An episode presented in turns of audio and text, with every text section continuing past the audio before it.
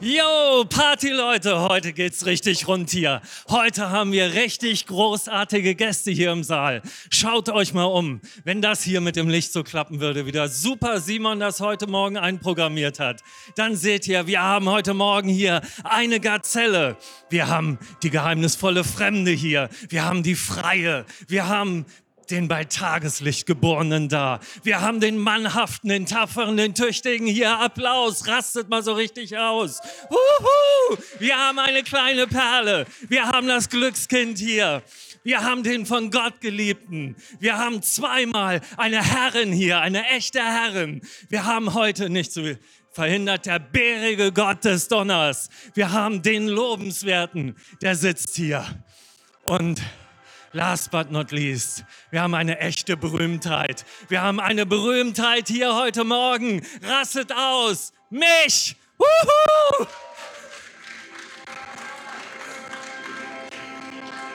Äh, ist das nicht der Hammer? Ey, so viele coole Leute hier und du bist dabei. Kreuz dir das im Kalender an. Hier sind so viele wunderbare Menschen. Ich weiß nicht, ob du sie alle gesehen und erkannt hast. Ich bin heute hier die Berühmtheit. Das echt, das war. Habe ich euch hier belogen? Das ist heute mein Thema. Wer bist du? Ich bin der Berühmte. Kurz nach meiner Geburt war ich berühmt im ganzen Volk. Das ist mein Name, Dietmar. Der im Volk Berühmte. Ich kann nichts dagegen machen.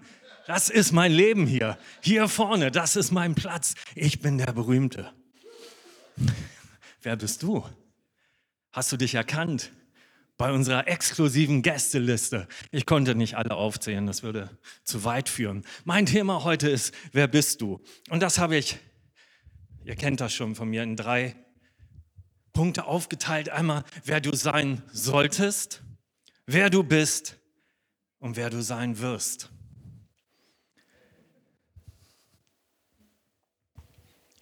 Wer du sein solltest. Deine Eltern haben sich irgendwas gedacht. Vielleicht nicht so was super Schlaues, nur einfach der Name klingt cool. Aber die haben sich gedacht, Mensch, wir brauchen Namen, das Kind braucht einen Namen. Ne, die Römer, großes Vorbild, die haben die Kinder einfach irgendwann durchnummeriert. Octavius, Quintus. Ne? Du bist der Achte. Och jo. Ne? Manchmal ist das nicht ganz so schlau, was sich die Eltern ausdenken. In der Bibel lesen wir von einer Frau, die heißt Noemi. Die nannte ihre Kinder, die beiden Söhne, schwächlich und schwindsüchtig. Der eine ist irgendwann zusammengebrochen und der andere starb an Schwindsucht. Vielleicht ist das nicht so schlau, dein Kind so zu nennen. Vielleicht haben deine Eltern Erwartungen an dich gehabt und gesagt, der wird Musiker. Wir sind Musiker, das Kind wird Musiker. Wir nennen es schon mal Wolfgang Amadeus. Dann wird da was draus. Das legen wir ihm in die Wiege das wird unser Musiker. Der soll es mal besser haben als wir. Oder er soll mal so werden wie wir. Oder was auch immer. Vielleicht haben deine Eltern dich nach irgendeinem Idol benannt. Wir hatten mal eine junge Dame hier in der Gemeinde, die hatte ihren Namen nur, weil ihre Eltern einen Film so cool fanden. Sagten, wir wollen, dass dieser Name genau in diesen Film passt. Ja, damit muss sie leben. Und manchmal, da versuchen wir uns von der Last unseres Namens zu befreien. Da liegt etwas auf meinem Leben, das schleppe ich mit. Da ist eine Erwartung, die sagt, du solltest das und das sein. Du heißt Wolfgang Amadeus, du kriegst Klavierstunden. Du bist Arztkind. Jedes Arztkind kriegt Klavierstunden. Stimmt's? Und wenn du denkst, das ist nicht schlimm, ist ja nur ein Name. Ist nur ein Name. Aber trotzdem, das macht was mit mir. Haben wir einen Adolf heute Morgen hier? Uh, hörbares Zusammenzucken. Manche Eltern haben richtig coole Ideen, wenn sie ihren Kindern Namen geben. Vielleicht weißt du ja, was die Bedeutung deines Namens ist. Ich habe übrigens nicht kapiert, warum man nicht so heißt, wie man heißt, wie bei den Apachen, aufgehende Sonne, duftende Morgenblüte, stinkender Biber.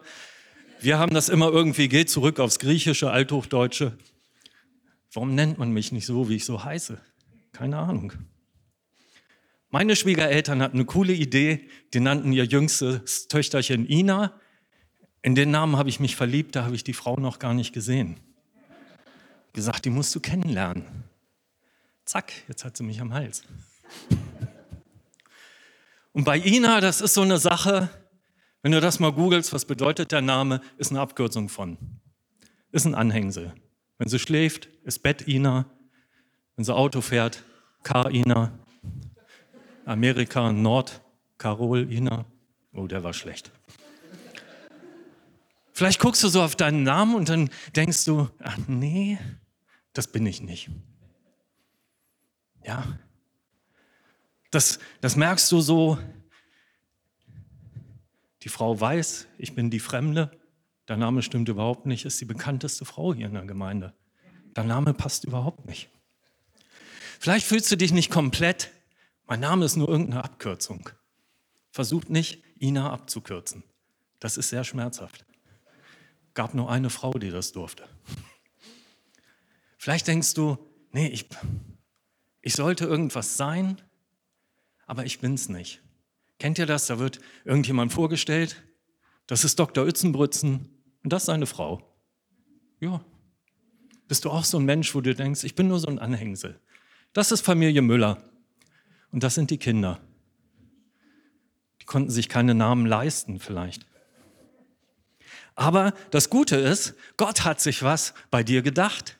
Er hat gesagt, das Kind hat einen Namen und nicht einfach so. Das Kind ist nicht aus Versehen hier, sondern es hat einen Grund. Ich habe was mit dir vor und du bist nicht nur ein Anhängsel, du bist komplett, egal was dein Name sagt. Und Jesus ist ja sehr rabiat. Einer von seinen engsten Freunden, der Simon, hat er gesagt, ich nenne dich jetzt Petrus. Einfach so. Und Simon ist per se kein schlechter Name. Also der von Gott erhörte oder Gott hat erhört. Ich meine, es gibt schlimmere Namen, oder? Und jetzt nennt Jesus ihn Stein. Äh, ist das ein Upgrade? Ich weiß nicht. Was hat Jesus sich dabei gedacht? Aber auf jeden Fall war Petrus nicht einfach nur so hier. Petrus von Petra, Petra Oleum, Steinöl. Erdöl, ohne das dreht sich heute nichts mehr. Petrus ist heute in aller Munde. Vielleicht doch ein Upgrade. Und die Umwelt, deine Eltern, deine Kollegen, deine Klassenkameraden, deine Freunde, alle haben Vorstellungen, wie du sein solltest. Und das kann schon in Stress ausarten. Weil meistens ist man ja nicht so, wie man eigentlich sein möchte, oder? Ist jemand hier, der sagt, nö, ich bin fertig, perfekt, kommt nichts mehr. Und Gott sieht nicht auf das, was du sein solltest, was du krampfhaft irgendwie ähm, hervorbringen musst, sondern er sieht dich, wer du mal sein wirst. Punkt zwei. Wer bist du heute? Wer bist du jetzt in diesem Augenblick? Und ich behaupte mal, die allermeisten von uns hier sind auf keinen Fall das, was der Name besagt. Die Gazelle hier im Raum. Die Dame mit dem Namen ist keinesfalls so schnell. Will nicht zu nahe treten. Und eine Gazelle wiegt bis zu 80 Kilo. Da kommt die nie ran. Der Bärige. Bären können niedlich sein, aber wenn du denen näher kommst, weißt du, wie die stinken? Die wälzen sich in Aas, die finden das toll. Ich hoffe nicht, dass der seinem Namen nachgeht. Wir haben zwei Leute hier, die heißen siegreiches Volk. Ich weiß nicht, können wir in Deutschland schon wieder Kinder siegreiches Volk nennen? Wie viele von euch sind kurz nach der Geburt zum Tier degradiert worden? Erst habt ihr Namen gekriegt, du heißt jetzt Fritzchen. Kurze Zeit später, na, Maus, Hase, Spatz, Bärchen. Ist mein Name nichts wert? Bedeutet mein Name gar nichts mehr? Hast du manchmal so den Eindruck, es ist eigentlich egal, wer ich bin, was ich mache? Hast du auch ein Konzept für dein Leben entwickelt? Sicherlich, denn du bist ja hier, du lebst ja noch. Du hast irgendeine Strategie entwickelt, um durchs Leben zu kommen. Vielleicht ist das eine wackelige Strategie. Vielleicht hat die mit deinem Namen nichts zu tun. Vielleicht heißt du der starke Kämpfer, aber in Wirklichkeit brauchst du eine starke Fassade. In Wirklichkeit haust du lieber zuerst zu, bevor der andere zuschlägt und diese Fassade zerbröckelt. Vielleicht bin ich der Berühmte. Vielleicht muss ich immer Krach machen, damit der Ruhm anhält. Vielleicht bist du jemand, der nicht zur Ruhe kommt, bloß nicht nachdenken. Dann komme ich vielleicht drauf, dass in meinem Leben irgendwas fehlt, dass irgendwas nicht so ist, wie es sein könnte. Vielleicht brauchst du ständig Bestätigung. Das heißt, ich muss, ich muss immer irgendwo, muss mir jemand sagen, okay, du bist okay. Oder du bist toll, du bist klasse, du bist besser als der und der. Weißt du, wenn du so ein Ziel hast und sagst, ich bin nicht da, wo ich sein könnte, mein Leben ist nicht das, was es eigentlich sein könnte. Ich hatte lange Zeit in meinem Leben so das Gefühl, kennt ihr so sandige Dünen, ganz feiner Sand, der rieselt da runter und dann krabbelst du diese Düne hoch, man krabbelt, man kommt langsam vorwärts, es ist furchtbar anstrengend und sobald man aufhört zu krabbeln, rutscht man mit dem Sand runter. Und man muss wieder loskrabbeln, nur um an den Punkt zu kommen, wo man vorher schon mal war. Das ist sehr, sehr anstrengend. Vielleicht krabbelst du so durch dein Leben und sagst, ich müsste doch eigentlich anders sein. Ich müsste doch mehr sein als einfach nur ein Anhängsel. Da müsste doch mehr sein als das, was ich jetzt habe. Morgens aufstehen, arbeiten, essen, schlafen. Da muss doch irgendwie noch mehr kommen. Vielleicht guckst du auf andere Menschen und sagst, ich bin nicht wie der, mit mir stimmt irgendwas nicht. Wir haben heute wunderbare, bunte Zeitschriften, wo uns vorgelebt wird, wo uns gezeigt wird, so musst du sein. Dann entsprichst du den Erwartungen deiner Umwelt. Dann entsprichst du der Norm dann bist du okay. Ich wollte mal wie Todd sein. Vielleicht kennt ihr Todd White, das ist ein richtig, richtig cooler Typ. Der hat Sachen erlebt, das liest du sonst nur in Büchern. Und der kann Gottes Liebe weitergeben. Das, das habe ich so noch nie erlebt bei einem Menschen. Der geht auf wildfremde Menschen zu, egal was der ist, wo der herkommt, spielt überhaupt keine Rolle. Und der zeigt, den Gott liebt dich. In einer Art und Weise, das ist überwältigend. Und irgendwann habe ich eingesehen, ich bin nicht Todd. Und ich werde es nie sein. Und dieser Krampf hat allmählich nachgelassen. Ich habe gesagt, ich bin der ich bin. Und ich lasse mich entspannt in Gottes Hände fallen. Ich bin nicht zwingend das, was der Name, den meine Eltern mir gegeben haben, aussagt, sondern ich bin der, der mit Gott auf dem Weg ist. Ich kann mich in Gottes Arme fallen lassen. Ich kann einfach, das ist unser Trauvers, werdet verändert durch die Erneuerung eures Sinnes. Das ist das, was ich erlebe. Dass Gott mich verändert, dass der Heilige Geist an mir arbeitet und dass dieser Stress, dieses Krabbeln an dieser Düne, dass das überhaupt nicht mehr notwendig ist. Bin ich abends noch der, der ich tagsüber war?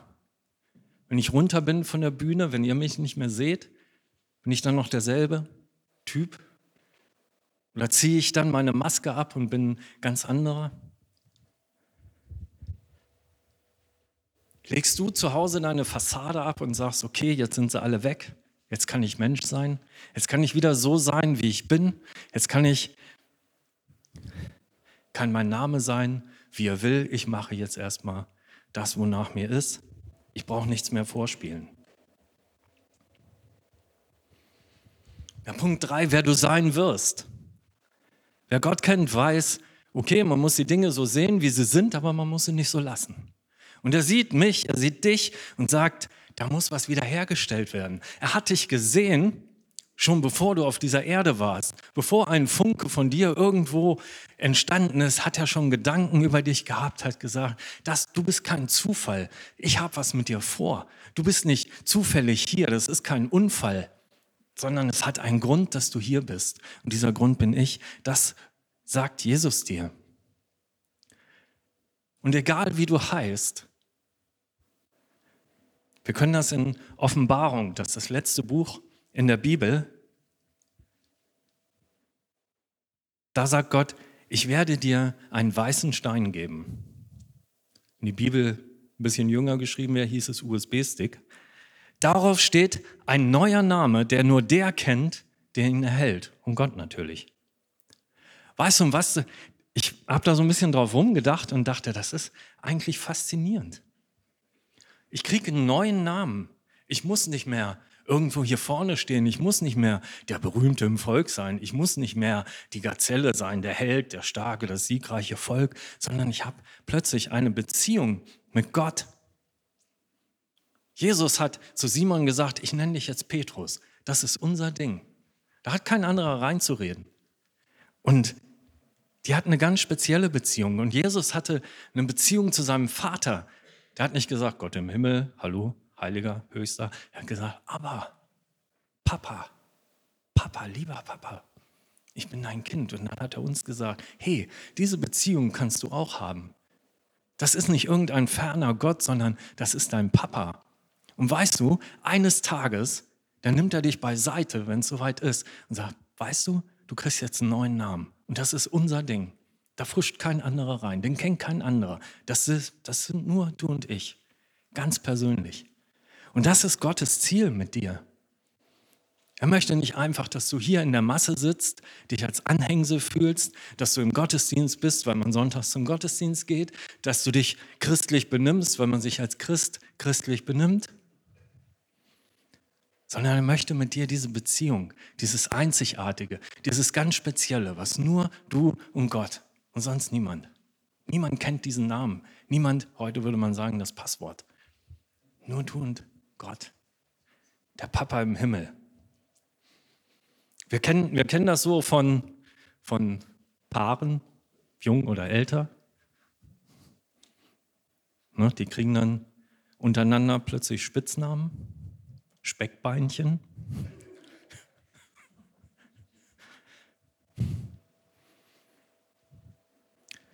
Wenn mich jemand Fusselhirn nennt, dann haben wir ein Problem.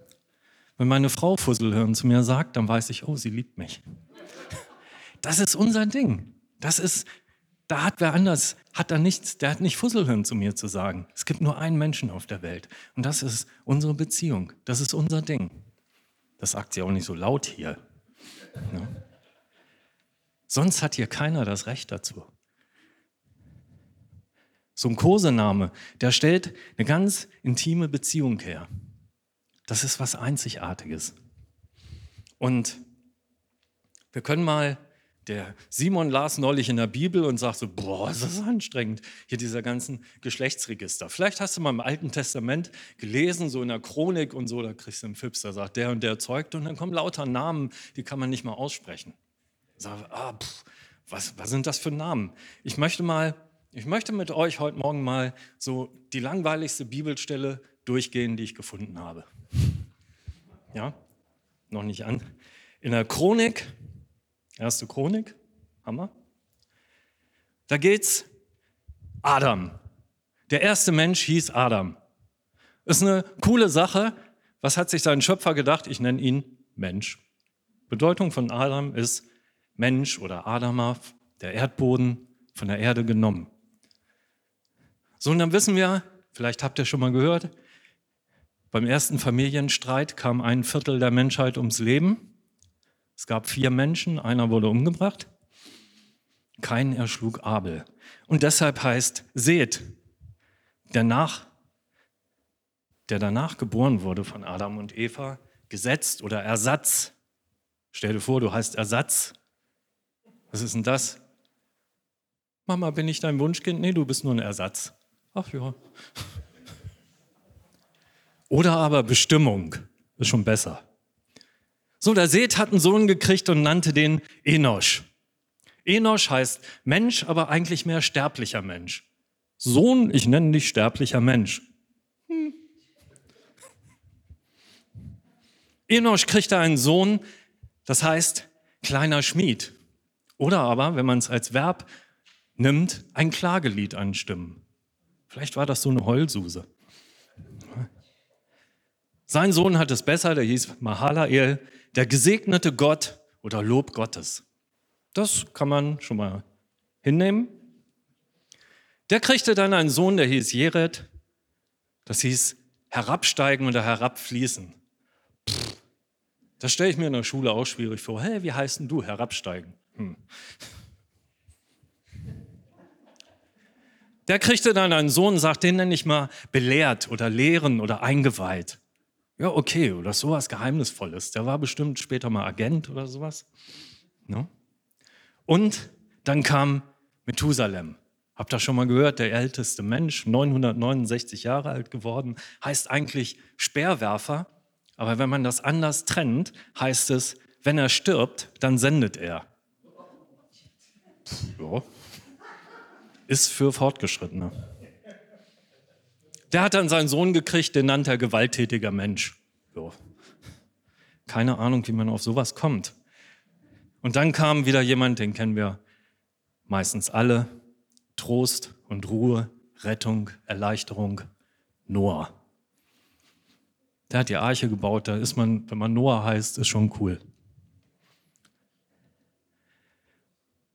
Weißt du, vielleicht denkst du, was habe ich für einen komischen Namen? Was bin ich für ein seltsamer Mensch? Was kann Gott mit mir schon anfangen? Vielleicht heißt du Ützenbrützen oder hast irgendeinen Namen, der nur eine Abkürzung ist oder der irgendwie, wo man gar nicht googeln kann, was bedeutet der eigentlich? Oder der klingt im Deutschen irgendwie so fremd und seltsam. Aber ich sei dir sicher, dass Gott sich was dabei gedacht hat. Weißt du, ich glaube nicht, dass irgendjemand hier so schräge Namen hat wie die, die ich gerade vorgelesen habe. Und ich glaube, dass Gott einen Plan mit dir hat. Dass er sagt, du bist nicht aus Versehen hier, sondern es hat einen Sinn. Ich habe was mit dir vor. Ich möchte mit dir ein ganz persönliches Ding, egal wie du heißt. Und das habe ich schon geplant, bevor irgendein Mensch an dich gedacht hat. Schon bevor es die Erde gegeben hat, habe ich gesagt, mit dir ganz persönlich, mit dir möchte ich diese intime Beziehung haben. Nur wir zwei. Und der Rest, den lassen wir erstmal außen vor. Nur wir zwei. Und ich glaube auch nicht, dass irgendwas nur irgendwie in der Bibel steht. Das ist ja nur ein begrenztes Buch. Und ich denke, da schreibt man die wichtigen Sachen rein, wenn man Gott ist. Und wenn wir das mal nacheinander lesen, wie diese Menschen hießen, von Adam bis zu Noah. Adam, der Mensch, kam in die Stellung, seht, eines sterblichen Sünders. Und er stimmte ein Klagelied an, er weinte. Der lobenswerte Gott stieg herab, floss herab und lebte in geweihter Hingabe.